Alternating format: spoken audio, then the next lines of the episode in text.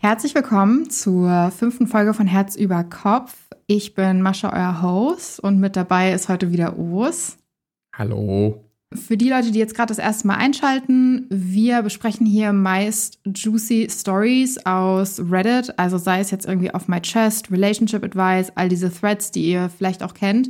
Oder auch nicht, was auch nicht schlimm ist, weil wir die Geschichten ja auch mit in den Podcast bringen. Und heute ist eine ganz besondere Folge, denn ähm, ich habe einen Aufruf gestartet auf TikTok und gefragt, hey, habt ihr Geschichten, wo ihr sagt, hey, die würde ich gerne teilen, ich möchte, dass ihr drüber sprecht. Ich würde gerne die Plattform nutzen. Vielleicht finde ich auch Gleichgesinnte, denen es genauso geht, Mitleidende und dass wir auch einfach mal in der Sendung drüber sprechen. Und heute ist eine Community-Folge nur mit Beiträgen von euch. Wenn ihr eine Geschichte habt, wo ihr sagt, hey, ich hätte das total gerne, dass die mal im Podcast besprochen wird, ihr könnt mir immer eine Mail schicken an mascha.herzüberkopf.eu und ähm, ich sammle die alle, ich antworte auch allen und versuche so schnell es geht, die in unsere Folgen einzubinden. Also ja, das äh, vorab gesagt. Ja. Ja, dann. Genau. Aber ich bin gespannt. Community-Beiträge.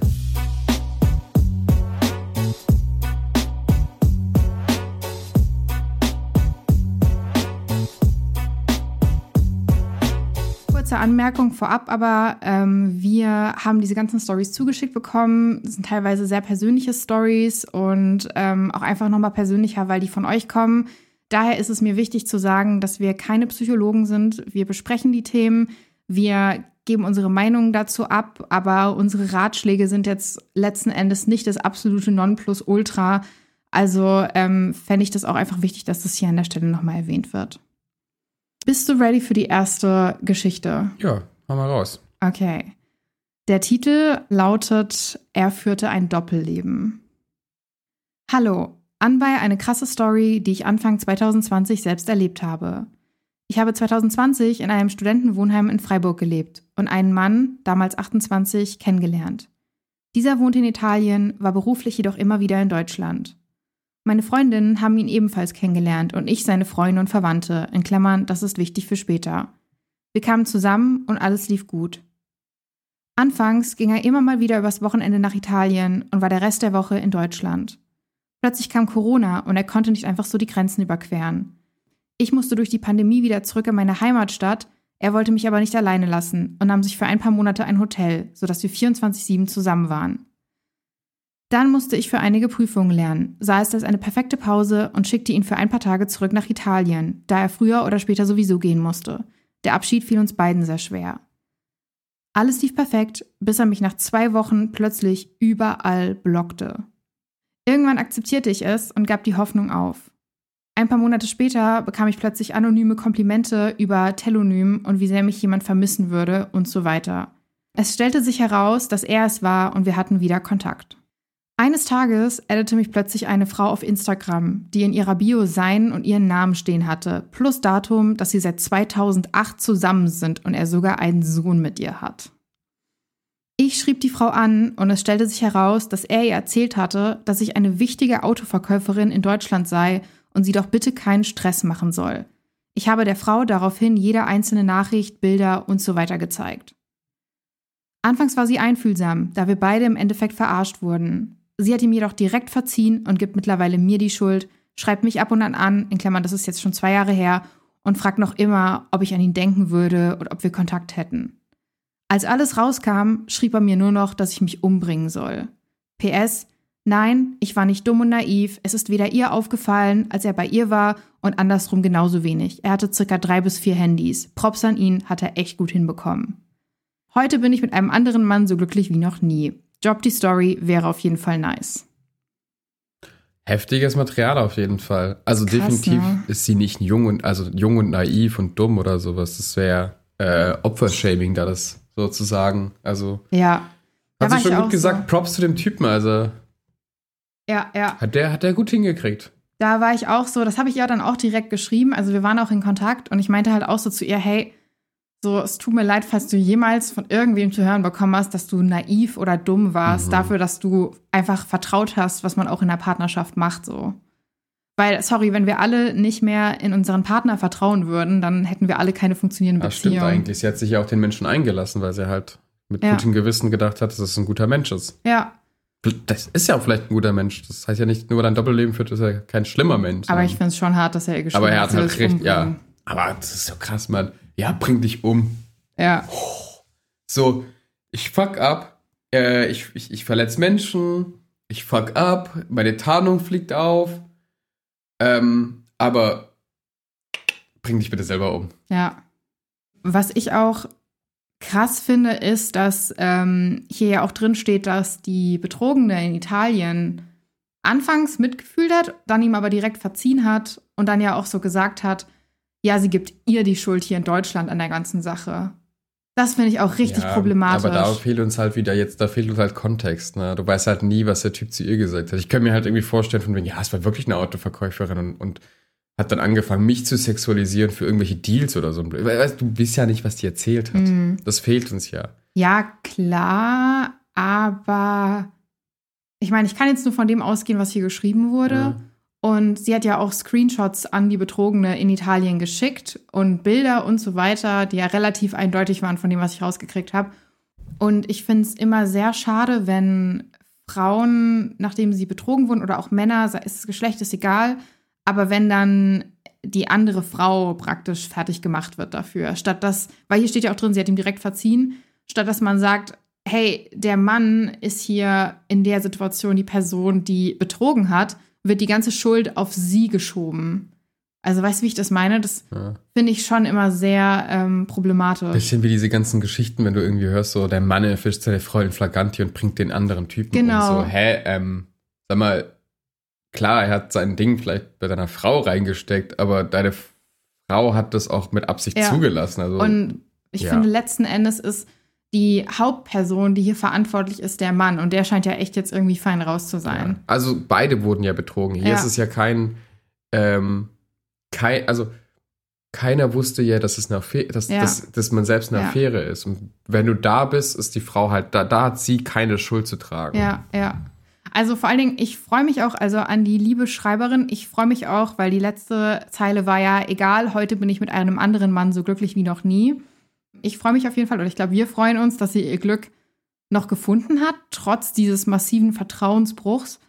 Und ich würde auch noch mal ganz wichtig sagen, dass sie wirklich nicht dumm oder naiv war, weil eine Partnerschaft basiert auf Vertrauen.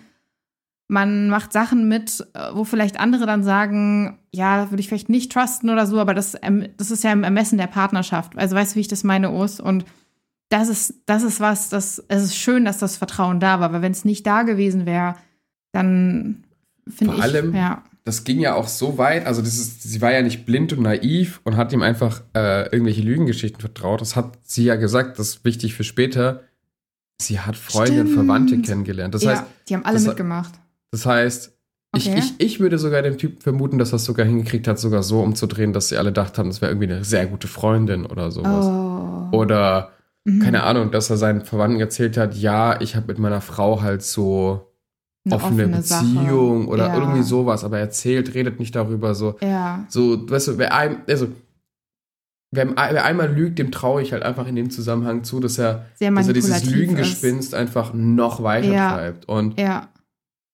Heftig. Ich, ich würde ich, ich, ich würd ganz ehrlich sagen, ich glaube, keiner deiner Verwandten und Freunde, das, das ist ganz schön, ganz schön, ganz schönes Risiko, weißt du, mehreren Menschen absolut zu vertrauen, dass sie dich nicht auffliegen lassen. Das ist ein bisschen zu heftig so. Ja. Ja. Die besten Affären sind nämlich die, von denen du keinen erzählst.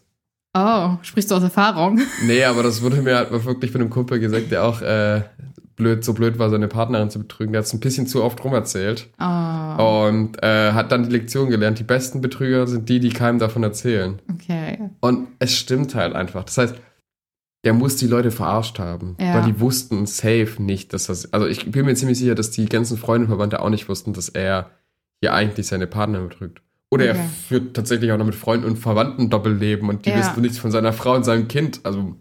Aber das finde ich auch so heftig. Man liest ja auch oftmals von so Geschichten, wo es auch sogar zwei Familien gibt. Und du weißt ja auch nicht, wie das hier jetzt weitergegangen wäre. So, er hat schon einen Sohn mit der Frau in Italien. Da stand ja auch drin, so, hey, der hat gesagt, er wollte bei ihr sein. Er war monatelang in einem Hotel in der Nähe. So, wenn das jetzt weitergegangen wäre, so am Ende, du weißt ja nicht, wie weit sowas gehen kann. Und ich finde es halt krass, dass manches schaffen, wirklich zwei Familien gleichzeitig zu haben oder sowas. Also es ist echt heftig, finde ich, wie weit so Doppelleben gehen können. Das ist auch so ein Stress. Stell dir das mal vor. Stell dir mal vor, du hast wirklich zwei Personen, mit denen du zusammen bist. Dann, du darfst ja niemals slippen. Also so im Sinne von, ich erzähle irgendwas oder du sagst so, oh, weißt du noch, wo wir das gemacht haben? Und ich bin so, hä? Nein, das haben wir nie gemacht. So, mit wem hast du das gemacht? Oder also so Sachen, das muss ja wirklich sitzen. Das ja, ich du machst einfach die gleichen Sachen mit, der, mit beiden Personen. Dann hast du's, dann kannst du nie slippen, weil, weißt du noch, in unserem Italienurlaub, ja, das war so schön. Oh mein Gott, ich habe tatsächlich habe ich eine Reddit-Story gelesen letztens abends, als ich so ein bisschen durch Reddit gescrollt bin. Und da hat eine Frau rausgefunden, dass äh, ihr Mann die gleichen Trips gemacht hat mit seiner anderen Freundin Ah nee, das war sogar ein True Crime Podcast. Aber da war halt einer mit einem Doppelleben. Und der hat die gleichen Trips gemacht, die gleichen Hotels, das gleiche Restaurant, hat er mit beiden gemacht. Das war so heftig. Also stimmt, ja. Auch sowas schon gelesen. Und weißt du, wie es aufgeflogen ist? Hm? Die äh, Rezeptionistin im Hotel hat sie mit dem anderen Namen begrüßt. Okay, krass. Weil er vor zwei Wochen mit der anderen da war. Ah, und dann ja. war der so, ach, Mister und, äh, und, ach, wie geht es Ihnen, Frau? Und äh, der war so, das ist nicht mein mhm. Name. Doch, doch, sie waren, äh, hä, wie? Sie waren doch erst vor zwei Wochen mit ihm noch drin und der war so. Ja. Also das. Aber das, das meine ich halt, ja. ne? Je mehr Leute wissen, dass ja. du machst, desto höher das Risiko. Und ja. Also würdest du verzeihen und die Beziehung weiterführen nach so einer Sache? Wenn jetzt rauskommt, ich habe ein Doppelleben und einen geheimen Lover in Italien oder sowas.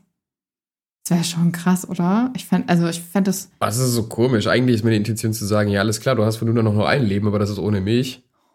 Äh, du kannst auch gern ein Doppelleben haben, ja. aber es ist auch ohne mich, also ist ja, mir ja. wurscht. Ja. Ähm, ich finde, du solltest der Person immer verzeihen. Mhm. Einfach für dein eigenes Seelenheil. Aber verzeihen aber, im Sinne von die Beziehung weiterführen. Aber, aber vergeben, ne, ist, ja, ist eine andere Sache. Ich vergib dir, was du getan hast, ist schon viel weiter, als ich verzeih's dir, dass du, also, weißt du, verziehen ist so, ich habe das mal Frieden damit abgerufen, vergeben ist so ein, okay, wir können weiterführen. Mhm. Aber hier gibt es nichts zu vergeben. Er hat Scheiße gebaut, er, er hat sich dafür entschieden, er hat sich entschieden, wenn ich jetzt die, die Frau, also seine Frau wäre, wäre es ja so ein, er hat sich entschieden, dass unser Leben nicht toll genug ist, dass ihn das allein erfüllt. Dann bin ich so, und wenn ich dir nicht reiche, dann brauche ich dich ja. auch gar nicht. Also dann, dann such dir doch bitte jemanden, auch vor allem jetzt so ein, werd glücklich. Such ja. dir jemanden, der dich so erfüllt, dass du so einen Scheiß nicht machen musst. Aber ja. verletz keinen mehr, ich bin raus und das, und keine Ahnung. Naja, das Ding ist halt auch. Ich würde auch das Kind geben und sagen so, hier, ich gehe jetzt mein äh, Hot Girl Summer Leben. Na, das Ding ist ja auch, sie schreibt ja auch, dass, obwohl das jetzt schon zwei Jahre her ist, seine Frau ihr immer noch schreibt, ob sie nicht doch Kontakt haben oder ob sie noch was für ihn empfindet und so. Klingt jetzt nicht so danach, als wäre das Vertrauen wieder aufgebaut und diese Beziehung wäre jetzt. Ja, der Typ ist ja offensichtlich Autoverkäufer. Das heißt, er wird halt immer noch wieder in Europa rumreisen. Wird halt eine andere Frau sein. Ja, und vielleicht ne? weiß er halt nicht, oh, vielleicht ist es. Aber auch so, so geil, so, ja, okay, wir haben vorher sympathisiert, dann hat sie mir die ganze Zeit die Schuld geschrieben, jetzt schreibt sie mir die ganze Zeit, ob ich noch was ich mache. Sorry, aber wenn mir die Frau so, so kommen würde, so mhm. erstmal so, oh ja, wir sind so, yo Sister, wir wurden beide ja. betrogen, dann so, es ist alles deine Schuld, dass wir beim Mann weggenommen. Und wenn ich dann wieder was wieder den Mann hätte, Klar, ich erzähle dir das ja auch einfach, wenn du mich fragst. Also easy, gar kein Problem, Schätzchen. So, ja, mm. wir treffen uns wieder regelmäßig, nur dass du Bescheid weißt. Ja, und ähm, wir machen auch Sachen, die macht er mit dir nicht, weil du bist so prüde. So. Oha. so, als würdest ja. du sowas donnern. So. Ja, okay. Also komm, man muss, muss man auch, auch mal, der, der, ja. also wenn, wenn jemand naiv ist, das muss man jetzt auch mal ganz klarstellen, dann ist es definitiv die Frau in Italien mit Kind, weil das ist ein krasser Typ. Immer, der hat es jahrelang durchgezogen. Mhm. Und die ist so naiv, entweder glaubt sie seinen Lügengeschichten, dass sie dran schuld ist, sie kann sich selbst nicht, also sie ist so naiv, sich, selbst, sich selber einzustehen, dass, dass, dass es was Schlimmes ist. Vielleicht auch nicht alleinerziehend leben. Äh, vielleicht auch ja. das nicht, vielleicht, dann ist sie aber nicht naiv, sondern dann hat sie definitiv ja. existenzielle Ängste. Ja. Oh, vielleicht spielen das, auch die mit rein, ne? Ehrlich gesagt finde ich es eine absolute Frechheit, dass sie immer noch schreibt und sie sowas fragt, weil ich mir so denke, Girl, selbst wenn ich mir noch jeden Tag Bilder von deinem Mann angucke und mein Tagebuch vollschreibe mit I love und dann seinem Namen, sollte das scheißegal sein, weil das Einzige, was wirklich zählt, ist, was dein Mann macht. Also weißt du, wie ich das meine? Ich meine, es kann ja auch sein, dass bei dir in der Bar 30 Frauen sind, die dich von morgens bis abends anschmachten. Da habe ich kein Problem mit, weil ich einfach weiß, dass, dass da nichts passieren wird, weil ich Vertrauen in dich habe und weil ich weiß, du würdest nichts machen. Und deswegen, also ich finde es eine absolute Frechheit, dass sie ihr überhaupt noch schreibt. So, ich glaube, ich hätte die schon längst blockiert, weil ich mir gedacht hätte, was ist das denn für eine? Zweite Story, die ich heute für dich habe. Ich lese einfach mal vor, ja? Mhm. Ich weiß nicht, wie es mit meiner Mutter weitergehen soll. Meine Mutter hat drei Kinder. meinen Bruder 33, meine Schwester 31 und mich 30. Ich hatte mit meiner Mutter immer ein gutes Verhältnis, während meine Schwester schon sehr früh nichts mehr mit uns allen zu tun haben wollte. Das beruht auf Gegenseitigkeit, ist aber eine andere Geschichte. Dann zerstritten sich meine Mutter und mein Bruder, weil ihr seine Freundin nicht passte. Daraufhin gab es sechs Jahre keinen Kontakt. Ich hatte in der Zeit Kontakt mit meiner Mutter, allerdings zerstritten wir uns, weil sie ein Problem mit meinem damaligen Freund hatte. Drei Jahre war Funkstille, dann rafften wir uns zusammen auf und das Verhältnis wurde besser. Im Streit hat meine Mutter damals allerdings viele Dinge gesagt, die sich eingebrannt haben und mich sehr verletzt haben. Als ich zum Beispiel in die Ausbildung ging, zog meine Mutter einfach weg. Die Wohnung hatte sie einfach gekündigt und ich hatte keine Bleibe und fühlte mich einfach verlassen. Naja, wir haben uns vertragen und ich lernte meinen neuen und jetzigen Mann kennen. Diesen mochte sie wieder nicht und machte ihn dann in unserer Wohnung und vor unserem fünf Monate alten Baby fertig. Dazu muss ich sagen, dass ich vorher zwei Wochen mit Baby bei meiner Mutter war, da mein Mann und ich eine schlimme Krise hatten und er auch echt schlimm zu mir war. Davon erzählte ich ihr in dieser Zeit und sie nahm es zum Anlass, ihn so fertig zu machen, dass er sogar weinen musste. Daraufhin brach ich den Kontakt ab, versicherte ihr aber, dass sie ihren Enkel jederzeit besuchen könnte. In dieser Zeit versöhnten mein Bruder und meine Mutter sich wieder. Auch er hat ein Kind, für das sich meine Mutter nie interessiert hat. Plötzlich fing sie an, dieses Kind komplett zu verhätscheln, während sie bisher nur einmal bei meinem zweijährigen Sohn war und bereits vor dem Kontaktabbruch meinte, dass es sich ja gar nicht lohnen würde, ihn zu sehen. Zur Weihnachtszeit war sie bei meinem Bruder, der nur eine Ortschaft weiter wohnt als ich. Sie hatte ihren Enkel nicht mal eine Weihnachtskarte in den Briefkasten gelegt, gar nichts, während sie für die Tochter meines Bruders alles Mögliche kaufte. Mir geht es nicht um Geschenke, aber dass sie nichts für meinen Sohn übrig hat, tut so weh. Ich habe ihr sogar ein Fotobuch nur mit Bildern meines Sohnes gebastelt, aber das wollte sie in ihrem Desinteresse nicht mal annehmen. Der Kleine hat ihr nichts getan und ich weiß nicht, was ich ihm sagen soll, wenn er das alles realisiert und mitbekommt. Ich kann meinem Kind ja nicht sagen, dass seine Oma ihn nicht lieb hat. Er würde denken, dass er einen Fehler gemacht hat. Meine Mutter hat so viele schlimme Dinge zu uns gesagt und schrieb mir sogar mal eine Rechnung mit nachfolgender Mahnung, weil sie mich großgezogen hat und das ja Geld kostet. Selbst für ein geschenktes Handy wollte sie das Geld zurückhaben und auch mein Taschengeld von den letzten Jahren forderte sie zurück. Sie erzählte der Familie ihres Mannes, dass ich sie geschlagen hätte, weshalb ich von denen schlimme Nachrichten auf Facebook bekam. Sie stand nachts sogar um Mitternacht mit Polizei vor der Tür und wollte Sachen zurückhaben. Ich weiß bis heute nicht, was sie denen erzählt hat. Sie stand auch mal um zwei Uhr nachts mit dem Auto vor meiner Wohnung und hupte die ganze Zeit, weil sie irgendwelche anderen Sachen noch von mir zurückhaben wollte. So viele andere schlimme Dinge passierte, aber dennoch liebe ich sie und vermisse sie trotzdem so sehr.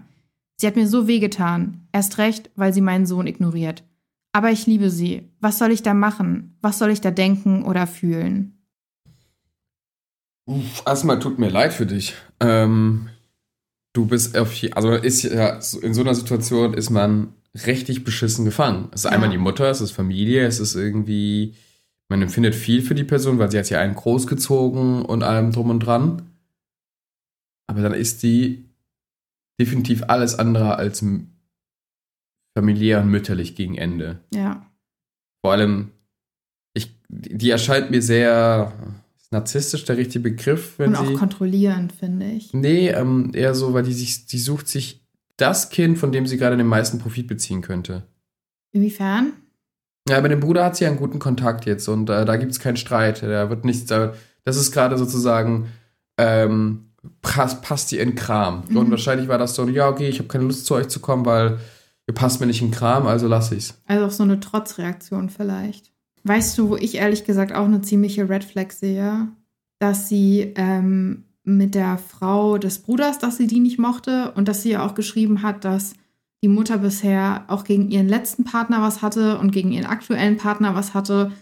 Also, dass die Mutter einfach mit allen Partnern die hier genannt werden, ein Problem hat. Also, die Frau hat, glaube ich, mit allem, jedem, allem, ja. also jedem Menschen ein Problem. Und überhaupt, dass sie einen Mann hat, ist ja krass. Ja, ich, und ich muss mich auch mal aufregen. Ich finde es auch total krass, dass ähm, sie das Taschengeld von ihrem Kind zurückfordert und alle Dinge, die sie diesem Kind also die der Erwachsenen jetzt. Super rachsüchtig. Ja. Also das, ich, mir, mir fällt ja nichts anderes als, ja. all, ein als Rach. So, so hey, ich habe dich gesagt, das keine geile Aktion war mit meinem Mann. Mhm. Ja, okay, wir hatten Streit, wir hatten eine Krise, das gibt dir kein Recht, ihn fertig zu machen. Weil ich, ich kann mir gut vorstellen, dass sie das sicher zu ihrer Mom gesagt hat. Ja. Und auch so von wegen, du kannst aber gerne einen Enkel noch weiterhin besuchen. Ja. Ne? Und es war so, hm, ja, okay, mir wurde Widerworte gegeben, fuck you. Äh, dich mache ich jetzt fertig. Ja. Und auch die Mahnung. Stell dir mal vor, du würdest von deiner Mutter eine Mahnung kriegen, weil du nicht die Kosten zahlst, die sie vorgerechnet hat, sie für dich ausgegeben hat. Sorry, wenn du mich auf die Welt bringst, dann bist du ja. für mich verantwortlich. Und wenn du das auf einmal zurückfordern möchtest, ja. ja, dann ist meine einzige Antwort so, ja, Pech, da hättest du mich halt nicht auf die Welt gebracht, weil das ist die Aufgabe, die du zu haben hast. Ja, vor allen Dingen, wir suchen das ja uns nicht aus, dass wir geboren werden, ne? Und was ich aber auch krass finde, ist, sie hat ja auch geschrieben, sie ist sogar zu der Oma gefahren und hat dieses Bilderbuch, was sie da gebastelt hat, mit Bildern ihres Sohnes, wollte sie ihrer Mutter überreichen. Mhm. Und die hat das nicht mal angenommen. Die war so, will ich nicht, brauche ich nicht. Da frage ich mich aber auch, was würdest du deinem Sohn sagen oder deiner Tochter, wenn das so das Verhältnis wäre mit Oma? Ich würde dem ganz ehrlich einfach sagen, hey, pass mal auf. Deine Oma ist ein schlimmer Mensch, hat schlimme Sachen getan und wenn ich in der Position wäre, ich würde auch ganz ehrlich nicht wollen, dass Frau meine. meine nee. Also, wenn das meine Mutter wäre, dann ja. wäre ich so, hey, pass mal auf, wenn wir noch irgendwie Kontakt haben müssen, mhm. dann haben wir den. Ja. Beim Kind bist du raus. Ich glaube, das ist auch immer dieser Gedanke. Ich habe viele Beiträge gesehen auf äh, Reddit, aber auch auf Foren, äh, auf anderen Foren, wo Frauen schreiben, ich habe eine Horror-Schwiegermutter oder ich habe eine Horror-Mutter, die jetzt dann Oma wird. Und die sich wirklich alles antun mit dem Gedanken, ja, aber mein Kind braucht doch eine Oma und einen Opa. Wo ich mir so denke, wer sagt denn, dass die unbedingt Großeltern brauchen? Also ich bin zum Beispiel größtenteils ohne Großeltern aufgewachsen. Wir hatten keinen Kontakt zu den Großeltern väterlicherseits, weil da auch einige früh verstorben sind. Mütterlicherseits ähm, kommt meine Mutter nicht aus Deutschland. Das heißt, wir konnten die Leute einfach nicht oft sehen. Und also es hat mir jetzt nie gefehlt. Also klar, letzten Endes so natürlich wäre irgendwie eine große Familie nett gewesen, aber ich finde, wenn wenn die Eltern stimmen, dann ist es doch für das Kind völlig ausreichend. Also ich weiß nicht, woher das dann auch kommt, dass es unbedingt sein muss, dass man das mitmacht, wenn man diesen Gedanken im Kopf hat, dass die Kinder unbedingt Großeltern brauchen. Wer sagt es denn? Vor allem, du hast ja gerade gesagt, und ich habe ja eh nicht die Story. Ich habe nie Großväter kennengelernt, dass es sie überhaupt vermissen hätte können. Also mhm. klar habe ich wurde mit mir, wenn ich so Bilder sehe, so, oh, als ich noch so Säuglingsalter war, wurde mit mir gespielt, aber ich gucke dieses Bild an und es sagt mir nichts, es spricht nichts in mir an. Mhm. Ich vermisse es nicht. Und ich glaube, dieses Kind ist ja in der gleichen Position, dass ja. es hat nie Großmutter erlebt, dass es das vermissen könnte, oder zumindest die Großmutter. Ja. Hoffentlich hat das Kind noch eins von, von, von väterlicherseits, meinst väterlicherseits. du? Ja. Aber wenn nicht, ist auch nicht schlimm, weil bestimmt seid ihr tolle Eltern und mehr braucht dein Kind nicht. Gib deinem Kind Liebe, Geborgenheit, Sicherheit und das reicht. Also es braucht nicht immer Großeltern, damit Kinder glücklich werden. Und wenn sie das einfach nicht sein kann, dann, dann ist es auch einfach so. Dann muss man das, glaube ich, einfach akzeptieren. Und wenn, wenn ihr das Kind auch so groß zieht, dass es gar nicht das Gefühl hat, dass es irgendwie komisch ist, weil es vielleicht mütterlicherseits nicht die Großeltern hat, dann, ja, glaube ich, wird das Kind das vielleicht auch gar nicht so krass vermissen. Ja, ich glaube, das Zweite, was sie ja hier am Ende noch geschrieben hat, ist, dass sie ganz viele schlimme Dinge mit ihrer Mutter erlebt hat und äh, sie dennoch liebt und sie sehr vermisst und immer noch sehr verletzt ist, aber sie, wie gesagt, liebt und was sie da machen soll, was sie da denken soll, was sie da fühlen soll. Und ähm, ich, also ich hatte mit ihr auch schon ein bisschen geschrieben, weil das, glaube ich, auch was ist, wo ich auch ein bisschen mhm. Liedchen von singen kann, ne? Urs, du äh, hast das ja auch ein bisschen mitgemacht, diese ganze Odyssee. Und ich kann sehr gut nachvollziehen, wie verletzend das sein kann, wenn, wenn eine Mutter einen nicht wirklich annimmt, sage ich mal. Wenn immer wieder man runtergemacht wird, man verletzt wird, man auch irgendwo ausgegrenzt wird, dass das wirklich, wirklich viel mit einem macht. Und ich glaube, das Beste, was du machen kannst, ist zu akzeptieren, dass deine Mutter halt leider einfach nicht die Mutter ist, die du dir wünschen würdest und die du brauchen würdest. Und ich habe auch ein Update, das passt gerade dazu, mhm. was wir gerade sagen. Und zwar, ähm, wir haben, wie gesagt, ein bisschen rumgeschrieben und ich habe jetzt nicht alles mit reingenommen, aber ich fand ähm, das auch nochmal heftig. Sie meinte, das Schlimmste, was meine Mutter zu mir mal sagte, war, dass ich niemandem gut tue, dass ich Menschen zerstöre und dass sie nun keine Tochter mehr hat. Das einzige oben erwähnte Mal, wo sie meinen Sohn gesehen hat, war, als ich vier Stunden zu ihr gefahren bin und da war er fünf Monate alt. Ähm, und das hat tatsächlich krass zu mir gesprochen, dieses von wegen, dass sie niemanden gut tut, dass sie Menschen zerstört. Das habe ich auch alles gehört in meiner Kindheit und das war unglaublich verletzend, das von einer, Vertrauensperson zu hören. Und ich glaube, was ich einfach auch wichtig finde, hier zu sagen, ist, dass ich hoffe, dass sich die Schreiberin auch einfach bewusst wird, wie unglaublich abusive das ist, sowas zu seinem eigenen Kind zu sagen und auch bewusst wird, dass da keine Liebe spricht. Du weißt ganz genau, was du deinem Kind da sagst. Es ist unglaublich grausam und ähm, da, da spricht keine Wärme raus. Nee, nicht wirklich. Nicht wirklich. Da kann ich auch wirklich sagen, und das, das finde ich auch irgendwie ganz wichtig, weil sie ja auch irgendwie sagt, dass sie sie so liebt und vermisst und all die Dinge, die passiert sind. Ich glaube einmal, dass ich glaube, die Schreiberin sich so ein bisschen damit auseinandersetzen muss, was sie gerne als Mutter gehabt hätte und was sie wirklich als Mutter hat. Und dann der zweite Punkt ist auch so ein, ist das wirklich eine gute Großmutter? Wie du gerade gesagt hast, das ist nämlich ein sehr guter Punkt, finde ich.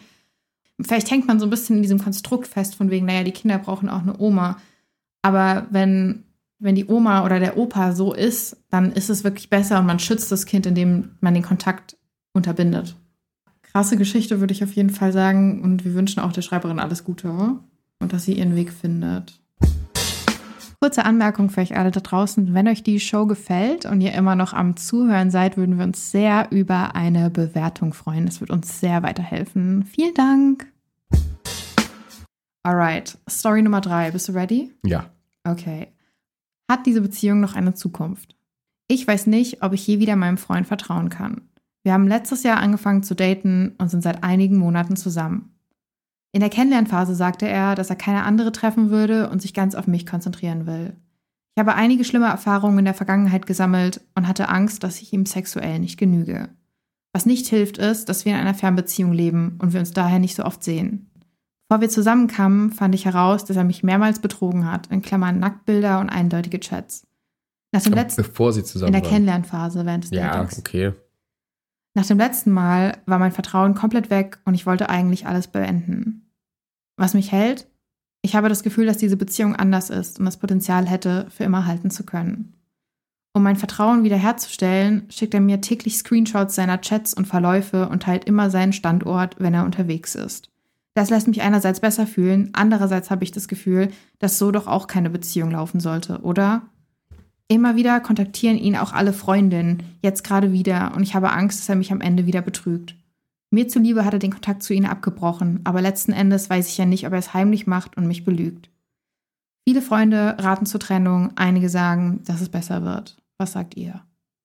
Eigentlich sollte man es direkt lassen, weil er hat ja direkt eigentlich diesen Vertrauensvorschuss gegeben und ihn direkt weggenommen. Also direkt kaputt mhm. gemacht. Wenn ich hier Screenshots von meinen Chats checken würde, ne? Mhm. Ich könnte auch einfach Teile, die dir nicht gefallen, einfach rauslöschen. Ja ist ja auch erstmal, an sich ist es kein schlechtes Ding, dass er sagen will, hey, weißt du was, ich hab's verkackt, ich würde dir gerne zeigen, dass ich das Vertrauen äh, mhm. verdiene und das wieder aufbauen. Vielleicht meint das auch mit einem guten Gedanken. Aber für mich wirkt das, und das, ich mag nicht radikal oder hart klingen, aber für mich wirkt das, als würde die, die, die, die, die Person, die den Beitrag geschrieben hat, in der Wunschvorstellung hängen bleiben. Ja, diese, diese Beziehung hätte Potenzial und die hätte auch erst anders und, und es klingt ein bisschen wie, wie wenn ich, als hätte ich starke Gefühle für jemanden habe und es nicht, nicht einsehen will, dass es genau nicht einsehen will, dass es nicht funktionieren wird ja. oder einsehen möchte, dass ich, dass ich zwar Gefühle habe, aber dieser Person vielleicht nicht so sehr die Gefühle für mich hat, wie ich mhm. sie für ihn habe. Und also erstmal, weil, also erstmal, das ist extrem schmerzhaft, dieser Gedanke. Und es ist super schwierig zu akzeptieren. Das ist deswegen auch nicht, überhaupt nicht als Vorwurf oder als Angriff gemeint, sondern nur mein, meine Wahrnehmung der Situation.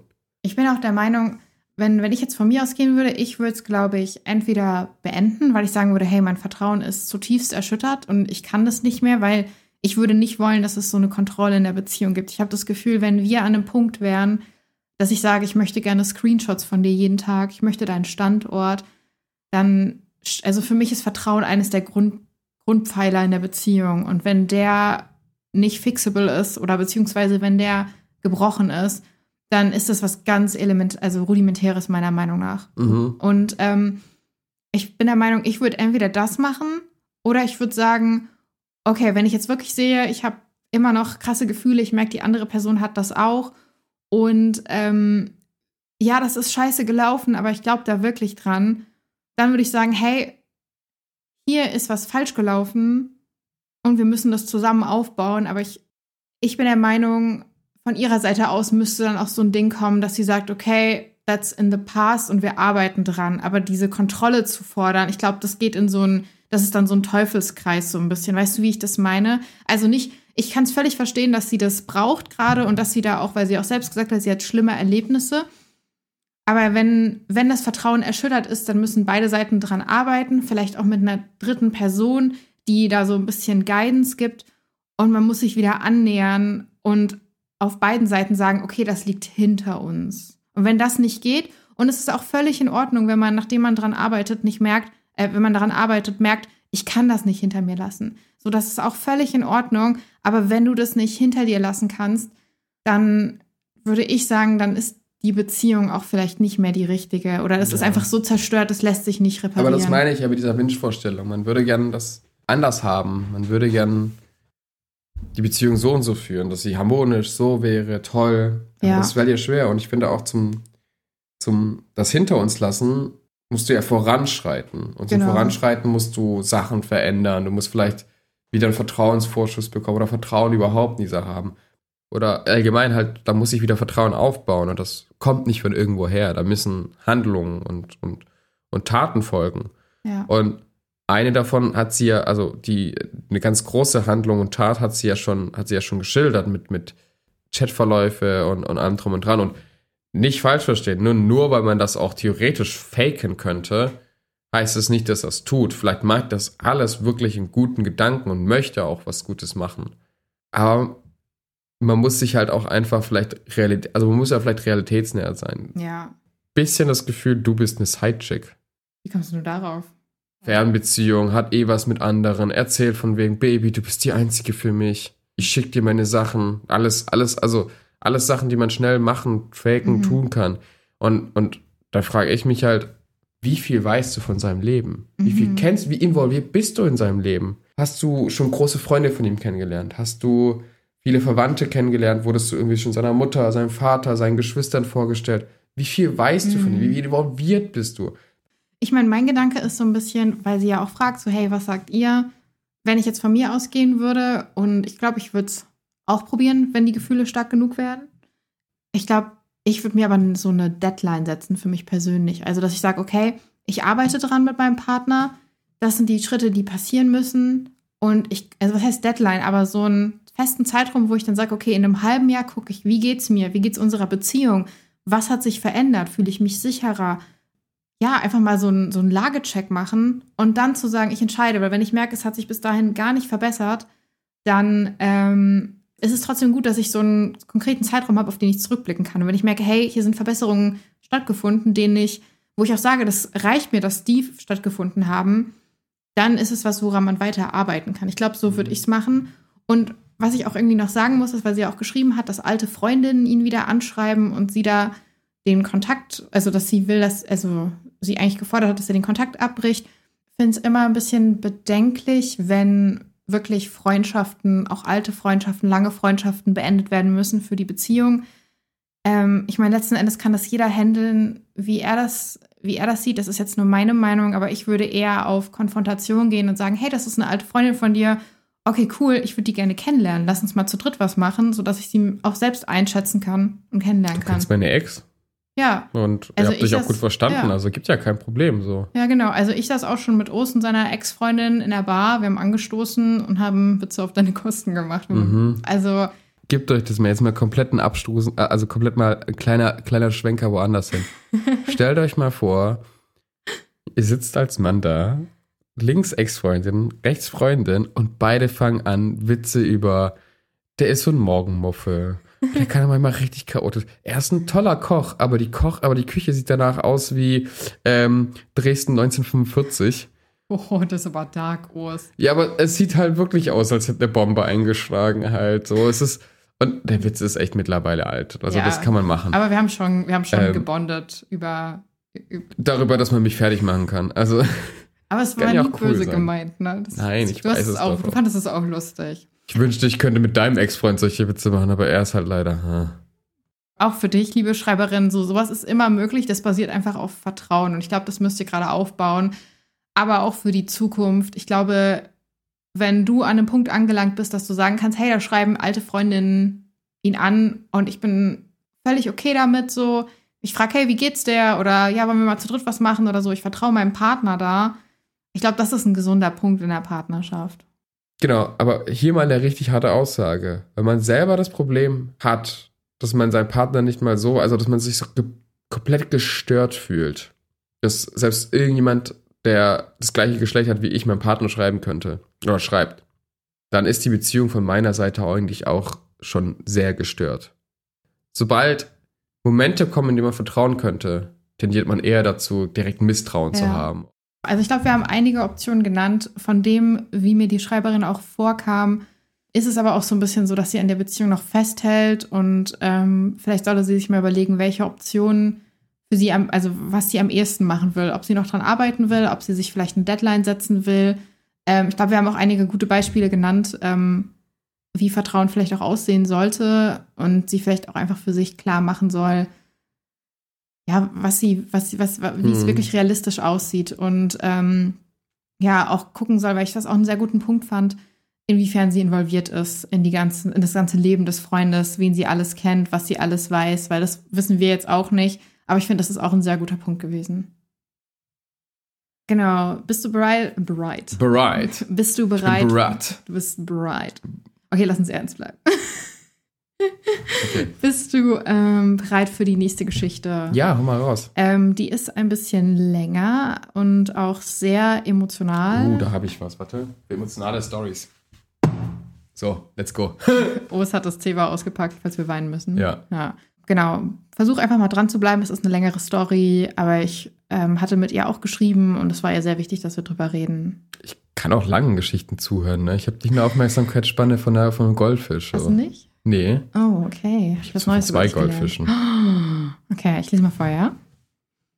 Mein Mann und ich waren früher beste Freunde, kennen uns seit über 13 Jahren und sind seit acht Jahren zusammen.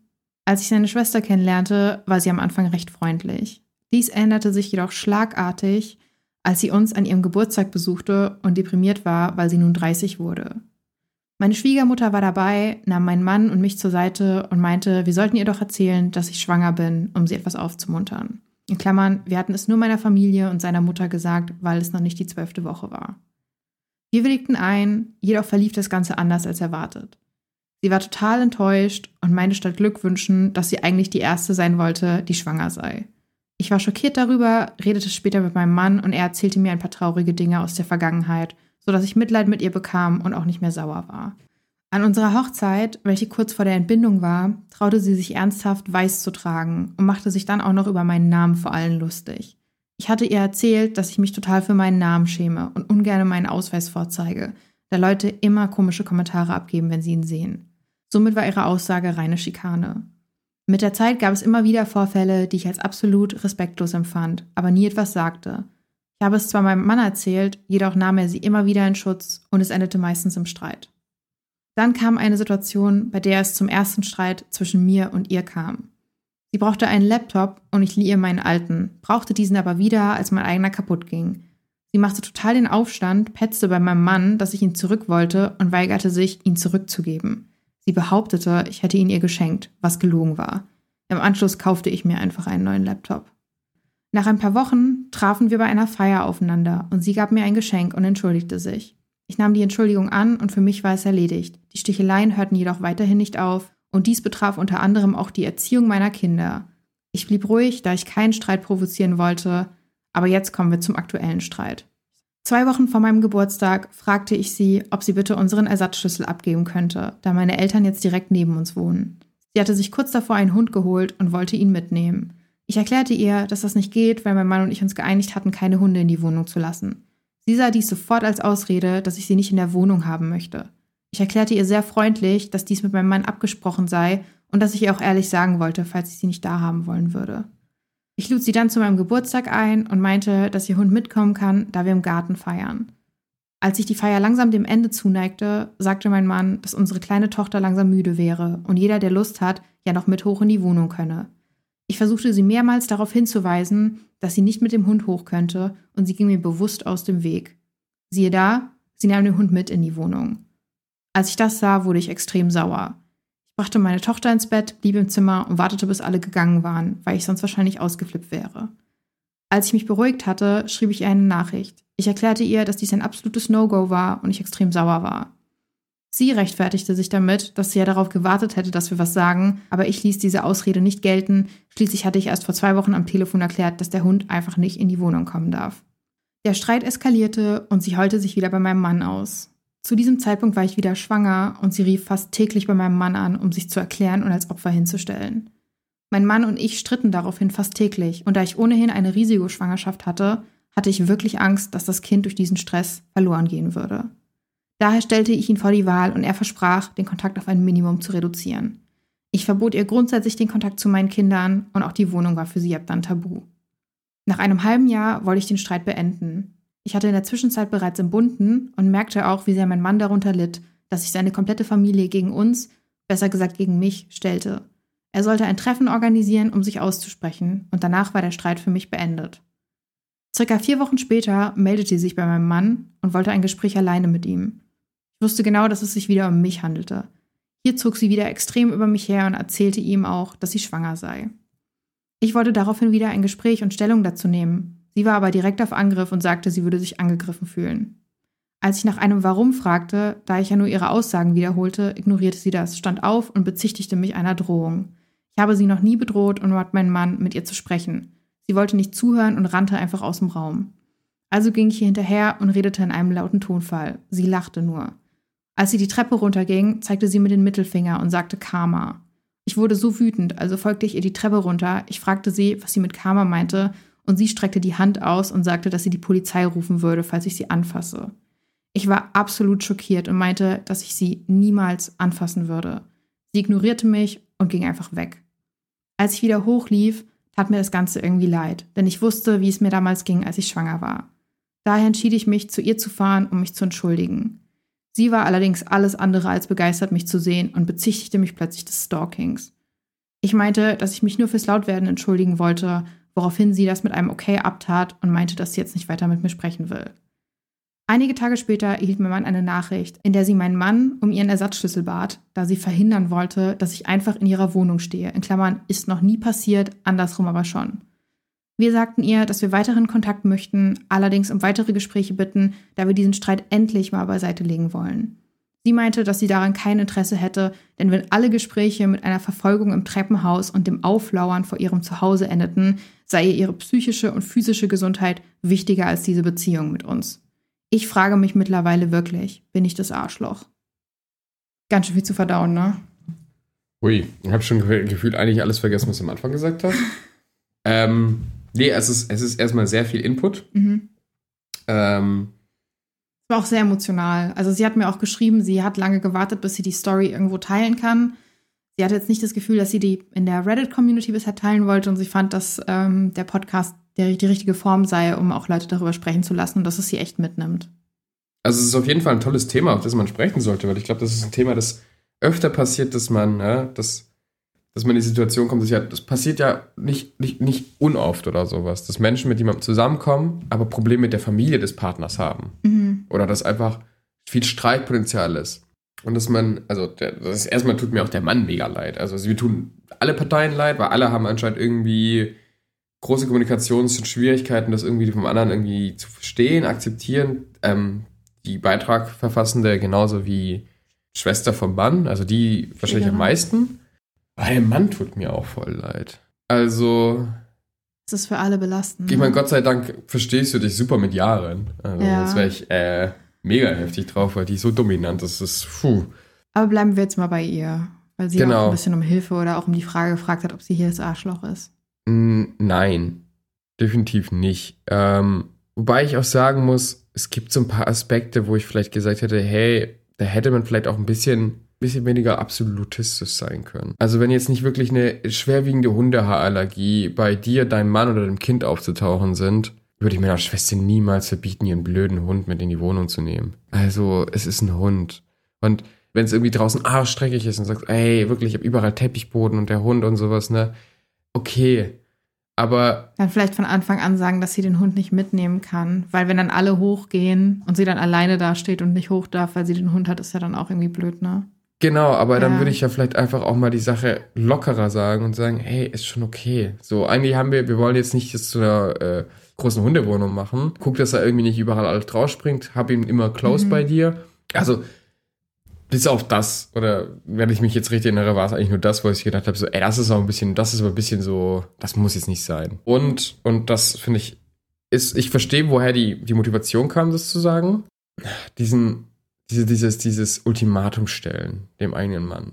Du, also sie oder ich. Aber ich muss ehrlich gesagt sagen, Os, und da muss ich gerade auch ein bisschen Partei für sie ergreifen, wenn wir die Dynamik hätten, dass ich deiner Schwester nichts getan habe und du, was sagt sie ja, während sie in einer Risikoschwangerschaft war, deine Schwester täglich bei dir anruft und über mich lästert, mich fertig macht und wir jeden Tag streiten, während ich unser Kind in meinem Bauch habe und weiß, dass viel zu viel Stress zu einer Fehlgeburt führen kann. Ich glaube, dann würde ich die gleiche Entscheidung treffen, würde sagen, oh, das geht nicht. Wenn ihr das so nicht hinkriegt, dann muss dieser Kontakt jetzt erstmal eingedämmt werden. Und sie war ja mitten in der Schwangerschaft. Sie meinte ja, sechs Monate später hat sie gesagt, hey, das will sie ja auch nicht. Ich schätze mal, sie hat den Bunden, ist dann so ein bisschen klargekommen auf die Geburt. Und ich hätte da ein großes Problem mit, wenn deine Schwester wirklich jede andauernd, also sie sagt ja auch, die Schwester hat über sie gelästert, sie hat sie an ihrer eigenen Hochzeit, hat sie weiß getragen, sie hat Witze über ihren Namen gemacht, obwohl sie der Schwester im Vertrauen gesagt hat, hey, ich, ähm, ich, ich, mir ist es unangenehm, mein Ma Name ist mir unangenehm, hat sie sie die ganze Zeit schikaniert, was die Erziehung angeht, was, ähm, was, was ihren Namen angeht, was, was alles angeht. Das hat sie gesagt, über alles wurde ja. schikaniert. Jeden Tag gab es Telefonate. Und da würde ich auch einen Fuß hinstellen und sagen, okay, Os, so geht's nicht weiter. Und wenn das wirklich über Jahre geht, dann würde ich, glaube ich, auch irgendwann die Nerven verlieren. Ja, ich glaube, wenn, wenn das bei uns wäre, dann würde ich mir, glaube ich, im Vornherein wünschen, dass du mir vielleicht irgendwie sagen würdest, so, ey, entweder du schaffst es auch für mich, Partei einzustehen, weil mhm. du bist mein Mann und mhm. ich, ich, ich entbinde gerade, also ich, ich trage hier unser fucking mhm. Baby im Bauch. Aber das hat sie ja gesagt und dann hatte sie Streit mit ihrem Mann, weil der Mann die Seite der Schwester eingenommen hat. Beziehungsweise sich halt einfach gesagt Ach, hat. echt? Das ja, kann ja. ich mich gar nicht dran erinnern. Sie hat gesagt, die Schwester hat, also ich weiß, es war sehr viel Text, ähm, die Schwester hat, hat bei ihrem Mann abgelästert und dann hat sie zu ihm, hat sie mit ihm darüber geredet. Und dann haben die sich gestritten, weil er seine Schwester mit allem in Schutz genommen hat. So von wegen, oh ja, das ist meine Schwester und, äh, und so. Und hat halt nicht für sie eingestanden. Ja, aber dann äh, muss ich auch mal sagen, dann ist auch dein Mann ein bisschen ein Arschloch. Also dann bist ja. du weniger ein Arschloch als dein Mann ist. Aber sorry, ich wäre ein Arschloch, wenn ich nicht für dich einstehen würde. Ja, und ich muss auch sagen, dass das Ende, wo, wo sie jetzt zuletzt meinte, die haben gesprochen und es ist ein bisschen eskaliert und sie ist hingefahren, wollte sich entschuldigen, ähm, weil sie einfach leid tat und plötzlich tut die Schwester so, als würde sie sie dauerhaft stalken, will irgendwie einen Ersatzschlüssel zurück, obwohl sie sagt, hey, ich bin da noch nie unangekündigt davor rein oder hingegangen, während das meine Schwägerin ständig gemacht hat. Ich finde das eine ganz schlimme Form auch von irgendwie ja, Manipulation, dann zu sagen, sie will nicht mehr streiten weil sie nicht mehr gestalkt oder in ihrem Haus überrascht werden will, obwohl mhm. das noch nie vorgekommen ist. Und also du, ich, ich, ehrlich gesagt, ich, ich finde das ganz schlimm alles. Ja, das ist auch. Also, also sie ist nicht gesagt, das Arschloch, es ist viel Inhalt Meinung gewesen. Es ja. ist viel Inhalt, deswegen ist es so schwierig, alles davon, äh, jeden, jeden ja. Keyfact. Aber ein Keyfact ist mir tatsächlich hängen geblieben und der ist mir gerade wieder in den Sinn gekommen. Sie wollte die erste Schwangere sein. Ja. Die Schwester ist ultra unzufrieden mit ihrem Leben. Sie ist möglicherweise eifersüchtig auf ihren Bruder. Frau, zwei Kinder, Haus oder Wohnung. Dann noch die Schwiegereltern direkt um die Ecke. So, die Kindern geht's auch gut und wer weiß, was sie alles davor durchlebt hat. Mhm. Trennung, gerade der Typ, mit dem sie vielleicht irgendwie dachte, das ist der Mann mhm. fürs Leben und mit dem will ich Kinder. Ach, du meinst, dass sie einfach eifersüchtig ist auf die Schreiberin? Eher sogar auf ihren Bruder. Mhm. Und sie ist sozusagen damit das Hassobjekt, weil ihren eigenen Bruder kann sie nicht hassen. Ja. Also hasst sie den Partner ihres Bruders, weil. auf sie. Ähm, ja. Gleichzeitig, weil es halt Frau ist. So, ich wollte die erste Frau in der Familie bei uns sein. Oder so gegenüber den Eltern so, ich wollte eigentlich das erste El Enkelkind mhm. meiner Eltern äh, ja. auf die Welt bringen. Und jetzt bist du einfach da und machst es vor mir. Und es war mir echt immer so wichtig. Und wie kannst du nur? Da, da ist also, es losgegangen, ne? Weil sie meinte, auch so, davor war es voll okay zwischen den beiden. Und genau, und ich habe erst das Gefühl, die hat sehr großes Problem mit ihrem eigenen Leben. Natürlich kann man jetzt nicht zu ihr gehen und sagen so, ja, ich weiß, du, ich habe äh, ich, ich hab schon mitbekommen, du hast sehr große Probleme und ich weiß, dass es deswegen die ganze Zeit auf mhm. mir aus ist. Das macht es schlimmer. Ja. Macht es bestimmt schlimmer, aber es ist ein Hint. Ich muss aber ehrlich sagen, wenn ich dauerhaft von deiner, von einem Familienmitglied von dir, sagen wir mal deine Schwester, wenn ich dauerhaft von ihr schikaniert werden würde, auch auf der Hochzeit schikaniert werden würde und sie bewusst das Leben unseres gemeinsamen Kindes mit solchen Streitereien gefährden würde, ich wäre durch. Also ich wäre wirklich durch. Und da habe ich auch keine Mitleid, ehrlich gesagt, mit der Schwester. So finde ich es. Also ich muss auch ehrlich sagen, ich bin ein bisschen drüber gestolpert, dass sie meinte, ähm, an dem 30. Geburtstag ging es der Schwester nicht so gut und dann zu droppen, dass man schwanger ist, weiß ich nicht, ob das jetzt das Sensibelste ist irgendwie. Das aber, war aber auch echt doof von der Mutter. Ja, das hat aber die Mutter gesagt. Aber ja, da, sag ich ja, das da war auch echt ich, doof ja, von der Mutter. Da, da, da, kann ich echt sagen, so, uh, das würde ich nicht machen. So, hey, die Person ist gerade nicht in so einem guten Spot. Da dann zu sagen, oh, by the way, wir sind schwanger, so, dir geht's gerade nicht so gut mit deinen 30ern, aber hier, uh. Der 30. Geburtstag der Schwester. Ja. Ja, aber, das Alter, ist, sorry, aber das ist auch, also, da muss ich jetzt auch mal sagen, ne? Ja. Wie blöd kann man als Mutter eigentlich sein? So, ja. du kriegst das Leben deiner Tochter mit. Ja. Ne? Und dann ist deine Tochter unglücklich. Sie wird ja. 30. Eigentlich wollte sie die Erste sein. Die, das, das musst du als, also, eben muss nicht, aber ich gehe mal davon aus, dass du das als Mutter wissen solltest. Und dann zu sagen, hey, Und dann bist doch. du so, ja, ich weiß, wo es alt und langsam kommt auch die Phase, wo vielleicht Kinder kriegen schwierig wird, so. Ja, viele wollen ja auch mit 30 schon ein Kind haben. Und dann ja. zu sagen, hey, aber, aber sagt mal, ihr doch, die haben schon, dass ne? ihr schwanger seid. Uff. Also. Das ist schon uncool. Auch man muss auch sagen, weil auch geschrieben wurde, ja, die Familie meines Mannes ist gegen mich. Sie hat nicht explizit die Schwester gesagt, sondern die, ganze die Familie. Familie. Ja. Und da muss man mal einfach allen mal, glaube ich, mit einem Brett auf den Kopf hauen und sagen, sag mal, du willst, dass ich so Infos an deine Tochter teile, mhm. während du nicht mal weißt, dass solche Infos deiner Tochter schaden. Ja. Und dann macht sie so einen Kack und Du glaubst nicht mal deinem eigenen, die glaubt ja nicht mal ihrem Sohn. Ja. Der sagt so, hey, weißt du was, sie hat wirklich Schlimmes getan. Ja, meine ich liebe meine Schwester. Ich, ich, kann mir gut vorstellen, dass der Mann definitiv Partei ergriffen hat ja. und gesagt hat, hey, nee, das ist so nicht alles wahr und sowas, ne? Ich meine so, Fräulein, du hast deine Mutterrolle verkackt, wenn du deinem eigenen Kind die schlimmsten Nachrichten, die sie eigentlich gerade nicht braucht, ja. mitteilen lässt. Sag mal, hat's noch? Also und, dann, Gefühl, und dann aber dann die Audacity besitzen so und dann so von seinem, von seinem Elfenbeinturm mäßig hochgucken und so, die sind aber die Bösen. Ja. Also, ähm, fuck that mom. Sie fragt sich ja jetzt aber eigentlich, ist sie das Arschloch? Ja, nein. Sie ist nicht das Arschloch. Sie hat vielleicht Sachen gemacht, die hätte, die man hätte Ticken besser machen können. Ja, auch mit dem, aber, was so emotional Und da muss man jetzt, da muss ich auch ehrlich sein, ich glaube, selbst wenn du alles absolut perfekt gemacht hättest, ja. Eine Schwägerin wäre halt weiter trotzdem. Hat den Grund gesucht. Die, genau, sie wäre ja. trotzdem die Person geblieben, die sie ist, weil das ist ihre, das hat wohl tief, das hat tiefe Probleme bei ihr. Das ist mhm. ja wohl, das kommt von ganz, ganz tief irgendwo her. Ja. Das ist kein Hass gegen dich, das ist wohl eher fast ein Hass gegen sich selbst und produziert, also projiziert ja. auf dich. Ja. Also ich glaube, man kann wirklich sagen, ähm, wir finden, sie ist nicht das Arschloch. Sie hat vielleicht ein paar Sachen gemacht, die nicht richtig waren, aber wir sind alle nicht perfekt und dass es so eskalieren muss das liegt, glaube ich, eher auf der anderen Seite. Genau, also nicht das Arschloch, würden wir, glaube ich, einfach sagen. Ja, ähm, genau, somit kommt. Das ist ein witziges Thema auf jeden. Auf jeden Fall. Ich glaube, da kann man sehr lange drüber debattieren. Wir sind am Ende unserer Folge angelangt. Ich danke dir auf jeden Fall, dass du dabei warst, Urs. Und ich danke auch unseren ZuhörerInnen, die mitgefiebert haben und ähm, genau auch den, den, den Leuten, die uns ja, uns Nachrichten schicken und uns ihre Stories erzählen, weil das auch einfach ein riesen Vertrauensvorschuss ist, dass wir die hier ja behandeln dürfen und darüber sprechen dürfen. Ansonsten wünsche ich euch einen guten Start in die Woche und wir hören uns in zwei Wochen. Macht's gut. Ciao, ciao, Leute. Und danke für die Themen. Kurzer Nachtrag. Wir hatten ja eigentlich noch eine fünfte Story. Leider haben wir das einfach heute nicht geschafft, weil wir echt viel gesprochen haben. Wir würden das aber entweder in die nächste Folge aufnehmen oder schauen, dass wir so bald wie möglich nochmal eine weitere Community-Folge machen. Das ist einfach manchmal schwer, das reinzukriegen und äh, Os musste leider schon los. Und ich wollte das jetzt auch nicht alleine machen, weil ich glaube, dass auch die Schreiberin auch davon profitieren würde, ja, auch die Meinung von ihm zu hören. Und wir versuchen es immer, wir kriegen es leider nicht immer hin, aber wir geben uns größte Mühe und wir haben uns auch jetzt in der Folge besonders viel Mühe gegeben, so respektvoll und sensibel wie möglich ranzugehen weil wir wissen, was es auch bedeutet, sich zu öffnen und solche Geschichten zu teilen. Und ja, ich hoffe, das haben wir einigermaßen hingekriegt und dass wir vielleicht auch Leuten weiterhelfen konnten und äh, wir für euch anderen Zuhörer auch interessante Themen und interessante Denkanstöße dabei hatten, von denen ihr denkt, hey, ähm, vielleicht konnte ich da auch was für mich mitnehmen. Alles klar, ich danke euch. Ciao, ciao.